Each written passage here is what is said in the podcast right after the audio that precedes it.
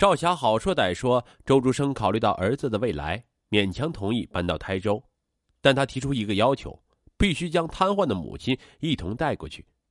赵霞不同意，可周竹生也寸步不让。周竹生当然明白赵霞的心意，也能理解赵大勇所做的诸多安排，可是这一切来得太突然。他原本计划两个儿子在舟山上职业高中，毕业后就能出去挣钱，而他为了两个儿子读书，跟老板说尽好话，老板才同意留用他到六十岁。他做梦也没有想到，天上掉下来一个富豪岳父，不仅打乱了他的生活规划，还让他在只大他几岁的富豪岳父面前相形见绌。为了一家人团圆，赵大勇提出给周竹生弟弟一笔钱，当做他们照顾老人的劳务费。可周竹生不放心将母亲丢给弟弟弟妹，更担心去了台州自己就是个局外人，还是坚持要带上母亲。赵霞气不过，每次跟周竹生一谈这个话题就争吵不断。原本赵霞任劳任怨，自从岳父出现后，家里就没有了往日的平静。尽管如此，周竹生作为丈夫还是尽量忍让，可赵霞觉得他是故意作对。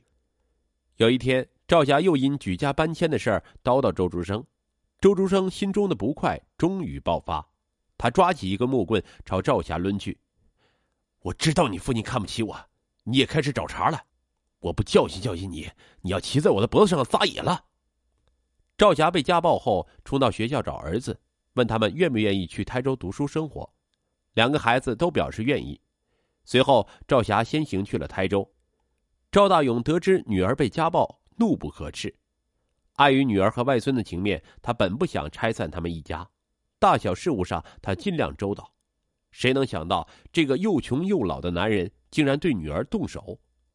赵大勇气呼呼的问周竹生：“对他家暴多少次？”赵霞实话实说：“他这人轴，以前也吵过，这么多年我也习惯了。我只想把两个孩子拉扯大。”女儿的话里尽是对婚姻和生活的失望。赵大勇痛悔不已，要不是我当年闯祸，你一定会跟别的女孩子没有一样，好好谈几次恋爱，找个可心的人结婚。你才三十五岁，还有机会找到好人，过正常生活。赵大勇这番话触动了赵霞。几天后，周竹生赶到台州来登门道歉，他解释说：“当初我们结婚时就跟我弟达成口头协议，房子归我们。”由我给老母亲养老送终，赵大勇也不想两个外孙受影响，先做出了妥协。既然这样，那我出费用把老人家送到养老院去。周竹生却说：“无论怎样，不会丢下母亲。”这不行，那不行，难道要我给你瘫痪的老娘一直做保姆，你才放心？赵霞的语气不太好，周竹生也大声喊起来：“我妈不也帮你带过孩子？”赵大勇气坏了。我女儿不是为了周家生的孩子，周竹生一气之下顶撞道：“赵霞原来性情很温顺，都是你在背后挑唆。我知道你看不起我。”周竹生跑出了别墅，赵霞在台州住了下来。在父亲的鼓励下，他试着外出逛街、交朋友，人慢慢的变得开朗自信起来。为了牵挂两个儿子，半个月后，赵霞还是回到了舟山。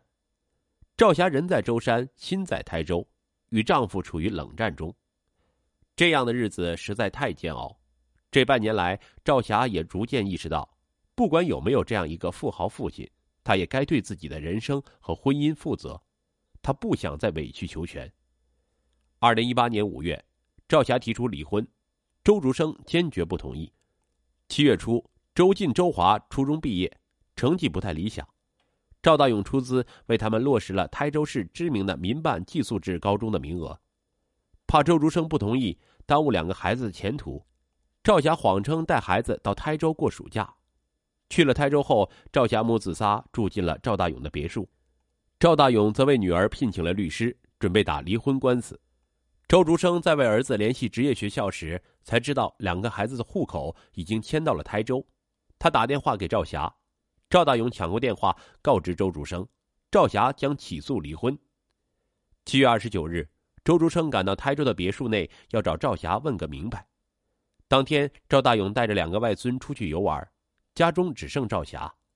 两人一言不合大吵起来。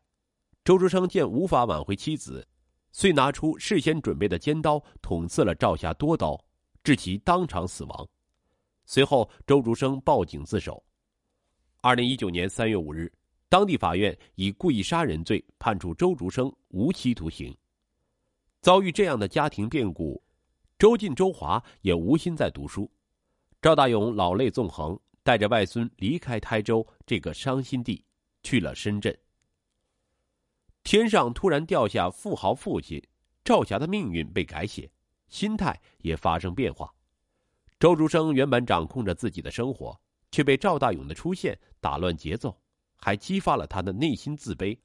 夫妻之间能共苦却不能同甘，让人唏嘘。与此同时，赵大勇想对女儿一家的生活重新安排，弥补过去的错失，这本无可厚非，但他过度介入女儿的家庭。引发生态失衡，酿出悲剧，更令人叹息。在人与人的相处过程中，应该时刻都要记住，不对他人的生活指手画脚，是对别人最大的尊重。